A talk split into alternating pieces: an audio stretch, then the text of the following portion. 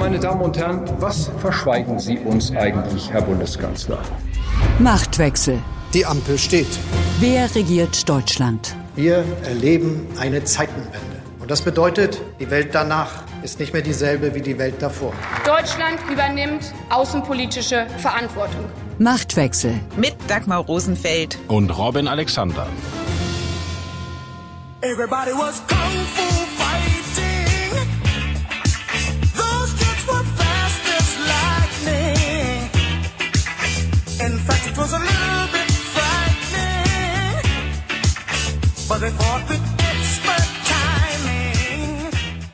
Verbales Kung-Fu-Fighting, das war am Mittwoch im Bundestag zu erleben. Unionsfraktionschef Friedrich Merz eröffnete die Debatte mit einer Tun Tabu wie die einfallende Stellung im Kung Fu genannt wird, die einen Seitwärtstritt vorbereitet. Merz setzte einige Treffer. Die Ampelkoalition verschleppe eine Lösung der Energiekrise, die AKW-Notfallreserve sei hochgradiger Unfug, der Wirtschaftsminister hilflos und umgeben von Lobbyisten der Umweltpolitik. Und dann trat Olaf Scholz ans Mikrofon und das Parlament erlebte einen Kanzler im Timabu-Modus der aufbäumenden Pferdestellung. Selbstbewusst wie immer, aber leidenschaftlich wie noch nie zerlegte er die Politik der Union und weckte zumindest für den Moment in seiner Koalition das, was gutes Regieren in Krisenzeiten ausmacht. Chorgeist. Was in Scholz gefahren ist, dass er rhetorisch und emotional so viel PS auf die Strecke brachte, wie es weitergeht mit der Ampel, krisenpolitisch und auch innerkoalitionär. Darum geht es in dieser Folge von Machtwechsel. Ich sage Ihnen, Herr Bundeskanzler, stoppen Sie diesen Irrsinn. So hat Friedrich Merz seine Rede am Mittwoch im Bundestag beendet. Der Irrsinn das ist das Abschalten der letzten drei Atomkraftwerke beziehungsweise zwei davon auf Reservemodus zu stellen. Und tatsächlich ist diese Lösung auf breite, breite Kritik gestoßen. Die Wirtschaftsweise Veronika Grimm beispielsweise hat gesagt, bei dieser Entscheidung Zitat, haben wir nur die Kosten, aber nicht den Nutzen der Verlängerung. Wie unsinnig. Zitat Ende. Robin, war Robert Habeck bei der AKW-Entscheidung mehr Parteipolitiker als Staatsmann? Ja, das trifft es genau.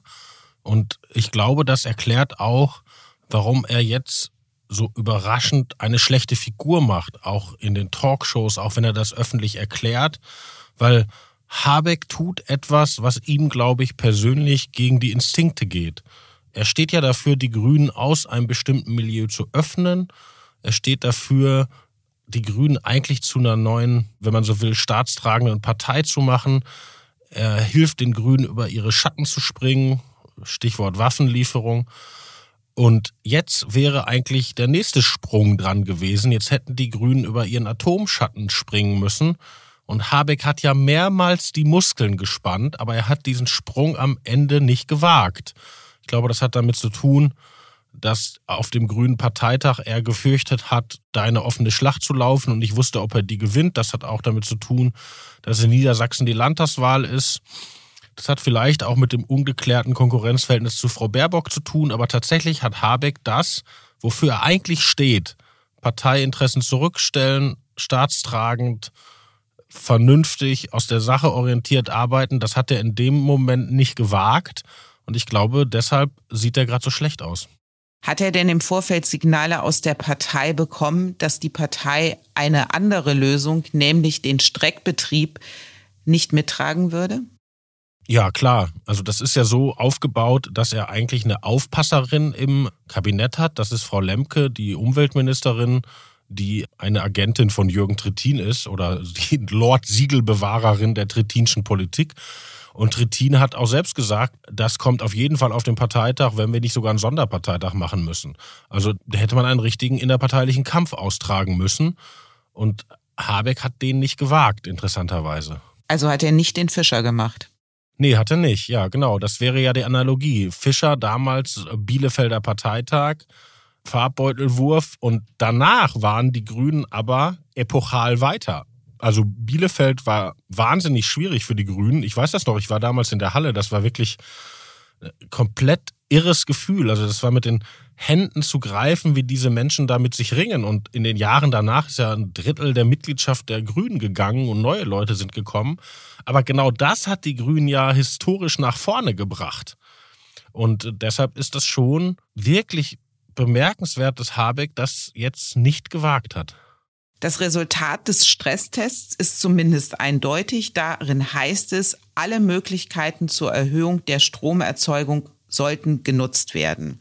Das tut Habeck jetzt ja nachweislich nicht und schiebt ein paar seltsame Erklärungen hinterher, an die er wahrscheinlich selber gar nicht so glaubt.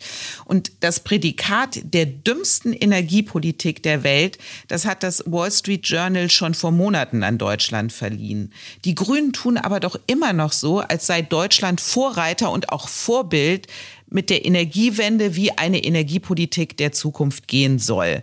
Robin, wer sagt den Grünen, dass es nicht so ist? Wer sagt ihnen, dass sich das Land mit dem gleichzeitigen Ausstieg aus Atomenergie und Kohle übernommen hat? Ist es die FDP? Ist es Scholz, der es ihnen klar macht? Vorsicht, ich fürchte, die Dinge liegen da komplexer. Weil Willst du mich jetzt unterkomplex nennen, Robin? Nein, aber ich möchte, also es wäre ja jetzt ein leichtes Grün-Bashing zu machen und das hat auch in Teilen seine Berechtigung. Also die Haltung der deutschen Grünen Partei zur Kernkraft ist irrational, ist auch international nicht vermittelbar. Wenn man sagt, um alles in der Welt müssen wir runter von CO2-Emissionen weil das das Klima aufheizt und da kommen wir an Kipppunkte und das ist jetzt das allererste, dann muss man sagen, jetzt erstmal raus aus Kohle, Öl, Gas und dann sehen wir mal weiter mit den AKWs. Und dazu sind die Grünen in Deutschland aufgrund ihrer Geschichte und aufgrund ihrer Identität nicht bereit. Das stimmt, das muss man auch kritisieren. Aber es waren ja nicht die Grünen alleine. Und die deutsche Idee Atomausstieg, Kohleausstieg mit russischem Gas als neuer Grundlastvariante ist keine exklusive Grünen-Idee. Wenn die Grünen alleine regiert hätten, hätten wir viel, viel mehr erneuerbare Energien und wären weniger auf fossile Grundlast angewiesen. Die Grünen glauben sogar gar nicht mehr, das glaube ich persönlich nicht.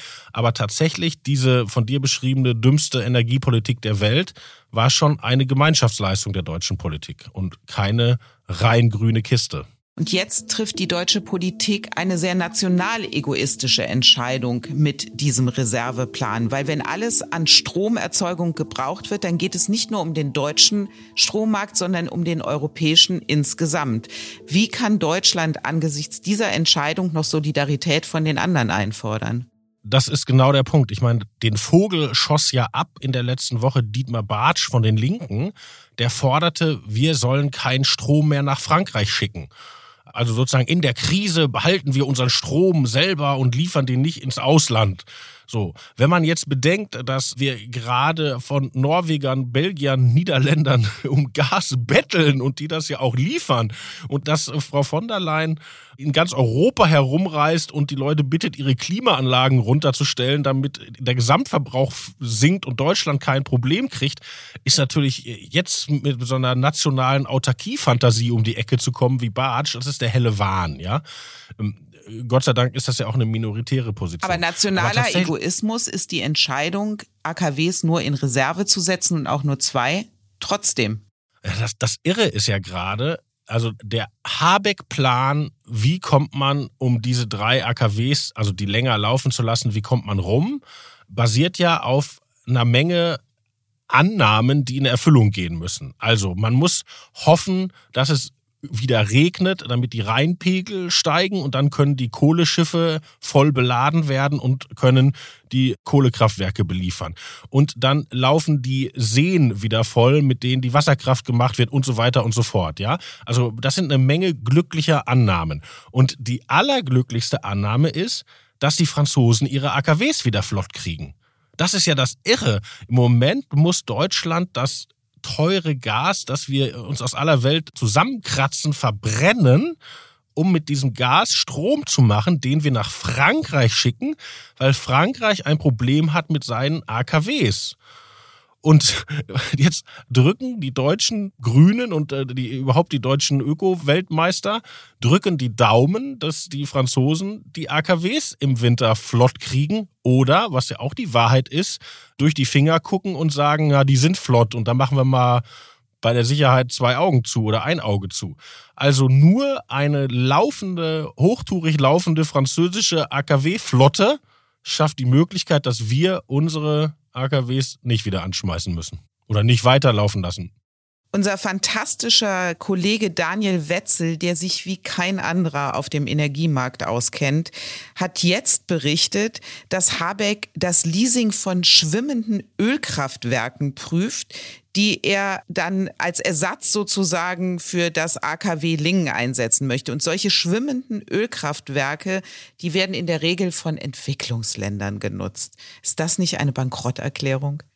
Wie gesagt, die deutsche Energiepolitik ist schon eine sehr spezielle Angelegenheit, aber dass jetzt eine Regierung unter Einschluss der Grünen endlich anfängt, äh, Flüssiggas und Öl und alles, was irgendwie geht, zu verbrennen, damit wir über den Winter kommen, das kritisieren wir doch nicht, weil das ist doch der Pragmatismus, der wir wollen. Und aus der Falle kämen wir ja auch bei den AKWs nicht raus. Also das ist der eine Punkt, wo Habeck recht hat. Diese drei AKWs sind kein Gamechanger, weder für die Versorgungssicherheit noch für den Preis. Es passt natürlich nur nicht ins Bild, wenn man sagt, jede Kilowattstunde zählt, nutzt den Waschlappen statt euch zu duschen und macht um 10 Uhr das Licht aus und geht schlafen. Also wenn man diese Rhetorik hat, dann muss man natürlich auch sagen, wir brauchen alles und auch die AKWs. In der Koalition will die FDP in der Atomfrage einen anderen Weg gehen. Sie lässt ja nicht locker. Christian Lindner hat jetzt sogar den Weiterbetrieb der drei verbleibenden AKWs bis 2024 gefordert. Ist überhaupt noch eine Änderung der von Habeck beschlossenen Reservelösung möglich oder war es das jetzt?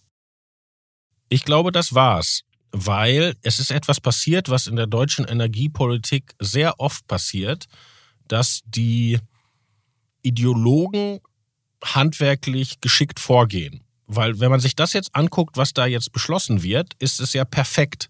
Weil Habeck geht jetzt in die Verhandlungen mit seinen Koalitionspartnern und sagt, ich biete euch ja an, diese zwei AKWs in die Reserve zu nehmen. Und dafür machen wir eine Gesetzesänderung. Na gut, und wenn ihr das nicht wollt, dann kriegt ihr es halt nicht. Aber dann gehen die ja zu Neujahr sowieso aus. Also das ist ja so ein Ding, er sitzt da einfach am längeren Hebel, weil das gesetzlich so eingetütet ist. Die AKW-Betreiber spielen da aber nicht so ganz mit. Also Preußen Elektra, die betreiben ISA 2, die haben einen Brief an das Wirtschaftsministerium geschrieben und darin mitgeteilt, dass der Reservebetrieb so nicht machbar sei. Daraufhin hat jetzt der Staatssekretär im Wirtschaftsministerium, Patrick Greichen, auch in einem Brief geantwortet und das ist nicht der Beginn einer wunderbaren Brieffreundschaft, sondern ganz im Gegenteil. Und er hat sich doch sehr verwundert gezeigt über diese Mitteilung von Preußen Elektra, weil auch das kriegt man dann in diesem Schreiben mit. Preußen Elektra hatte sich einen längeren Streckbetrieb von ISA 2 vorgestellt und man wollte das Kraftwerk offenbar bis etwa März mit den bisherigen Rennelementen betreiben und dann einen neuen Reaktorkern aus gebrauchten Brennelementen rekonfigurieren. Und dann hätte man sogar bis zur Jahresmitte noch Strom erzeugen können. Und der Staatssekretär wundert sich jetzt nicht ganz zu Unrecht, wie ich finde, dass ein Runter- und wieder Hochfahren in dem Fall möglich gewesen wäre, also um den Reaktorkern wieder einzusetzen. Jetzt aber im Reservebetrieb ist plötzlich das Herunterfahren und wieder hochfahren ein Problem. Und manche vermuten jetzt hinter dem Agieren von Preußen Elektra die CSU. Robin, welche Rolle spielt denn Söder und seine Partei in dieser ganzen bayerischen AKW-Debatte? Die CSU spielt in dieser Energiedebatte eine mega unrühmliche Rolle. Auch die sind Teil dieser irrationalen deutschen Energiepolitik. Also es ist ja so, die Bayern und Baden-Württemberg, der Süden hat die Industrie, die den Strom braucht. Und da muss man eigentlich schnell sicherstellen, dass der kommt. Und als die Entscheidung gefallen ist, auszusteigen, hat die CSU ja auch eine Rolle gespielt. Und der damalige Umweltminister war Markus, Markus Söder. Ja, also. Ähm, und er hat damals indirekt mit einem Rücktritt gedroht, falls der Atomausstieg bis 22 nicht beschlossen wird. Ja, genau. Das war ja damals die Fukushima-Situation. Das war aber ganz interessant. Ich weiß noch, Merkel war in Brüssel bei einem EU-Rat und gab von dort das erste Interview unserem geschätzten Kollegen Uli Deppendorf. Und da klang sie noch ganz abwartend. Ja, große Katastrophe, aber jetzt erstmal weiter beobachten und keine vorschnellen Schlüsse ziehen und so weiter. Und über diesem Wochenende dann kippte sie um in sofort ganz viele Anlagen abschalten und die anderen auch bald und Ethikkommission und also Merkel hat ja den wesentlich schnelleren Atomausstieg eingetütet als Schröder-Fischer-Trittin ein paar Jahre vorher, ja. Also und was ist passiert in dieser Zeit? Diese skeptische erstmal beobachten, keine vorschnellen Schlüsse ziehen, Kanzlerin zu der rette sich wer kann, raus so schnell wir können, Kanzlerin, innerhalb weniger Tage. Und was da geschehen ist, ist, dass die CDU in Baden-Württemberg vor einer schwierigen Landtagswahl stand, die sie nämlich dann auch paar Wochen später erst einmal gegen die Grünen verloren hat. Und in Bayern gab es einen Dualismus. Da gab es nämlich einen Ministerpräsident Seehofer und ein Umweltminister Söder, die, man muss es so offen aussprechen, politische Feinde waren. Ja? Und der Umweltminister Söder hat gesagt, lass uns was abschalten, nämlich dieses ISA 2. Und dadurch kam der CDU-Ministerpräsident in Baden-Württemberg, ein heute vergessener Mann namens Stefan Mappus, unter Druck, der nämlich sagte, warte mal, ich stehe im Wahlkampf mit dem Rücken zur Wand gegen die Grünen und ihr macht in Bayern ein AKW, wollt ihr abschalten, dann muss ich unseres auch abschalten.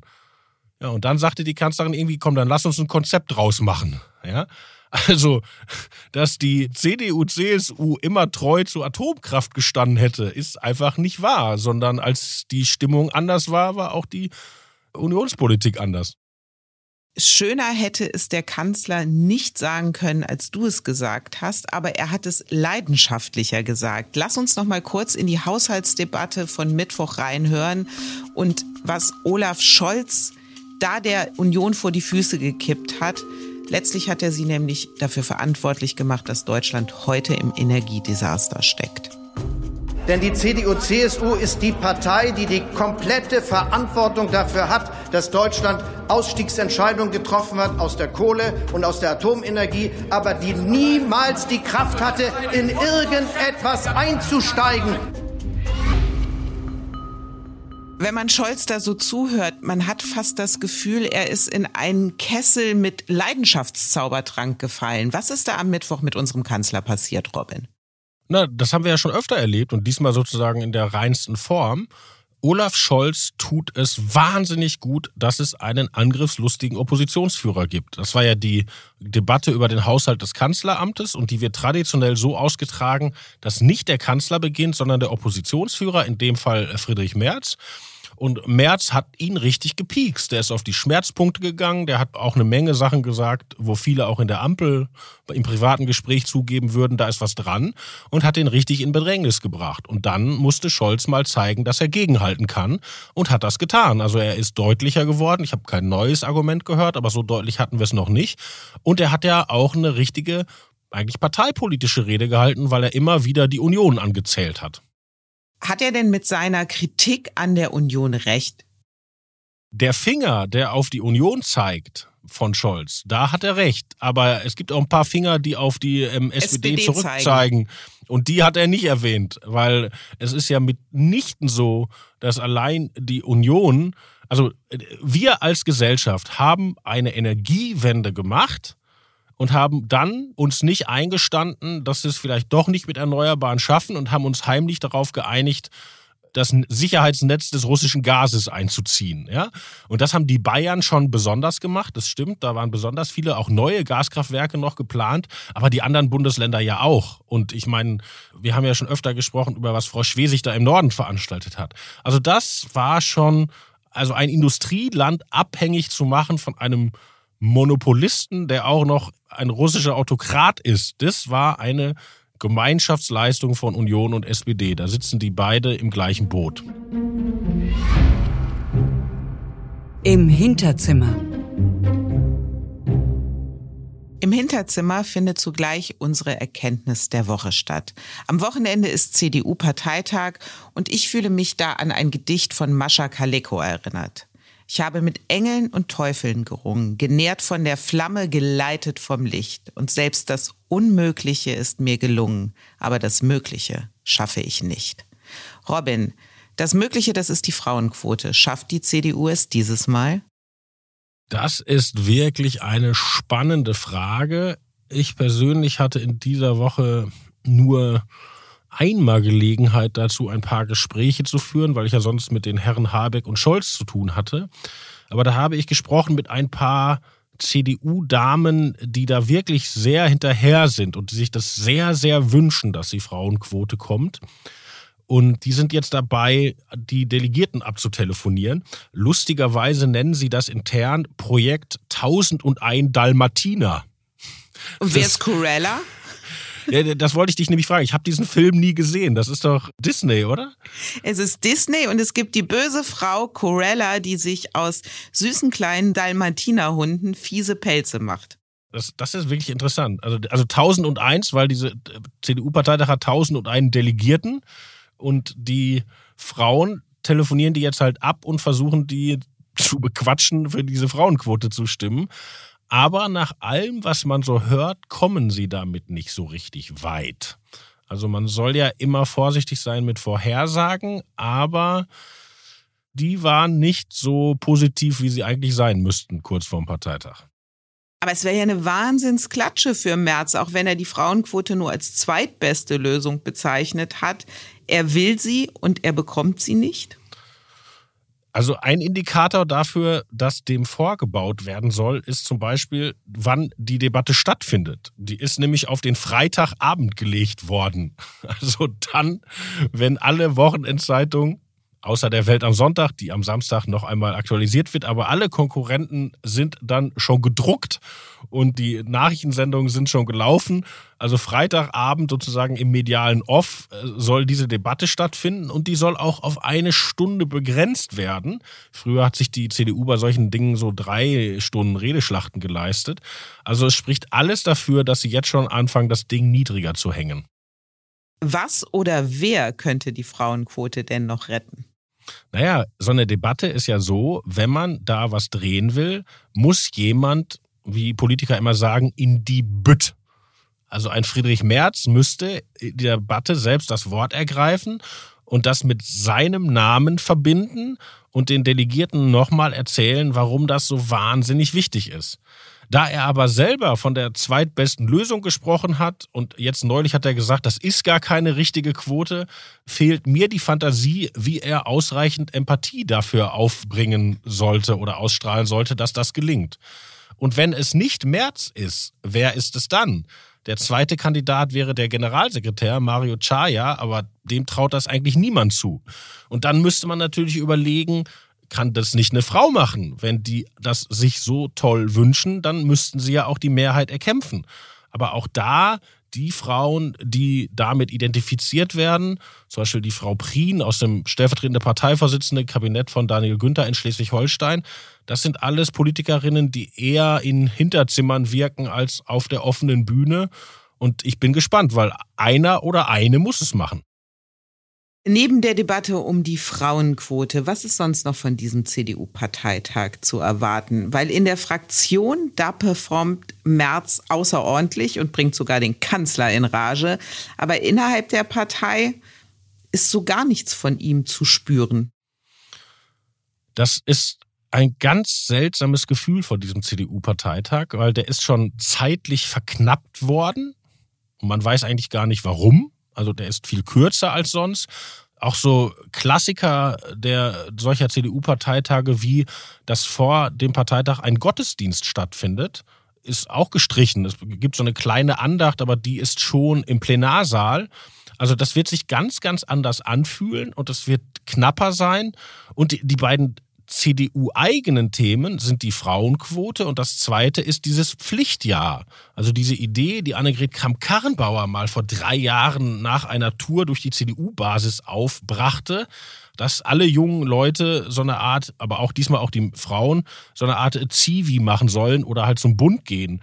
also ein Thema, das so ein bisschen, glaube ich, nach Corona, wo die jungen Leute es ja nicht so gut hatten, völlig an der Gefühlslage der Bevölkerung jetzt vorbei liegt. Auch das spielt da wieder eine Rolle. Also Merz hatte eigentlich keine Idee und hat die beiden Ideen übernommen, die Frau Kramp-Karrenbauer in der Schublade hat zurückgelassen. Was aus diesen Ideen geworden ist und auf welche Ideen die Ampelkoalition in den nächsten Tagen noch kommt, um dieses Land durch die Krise zu führen, darum wird es ganz sicher in der nächsten Folge von Machtwechsel gehen. Die ist überall zu hören, wo es Podcasts gibt und natürlich auch auf welt.de. Und wir bleiben uns treu und Tradition ist Tradition und deswegen hat Robin wie immer das letzte Wort. Auf Wiederhören.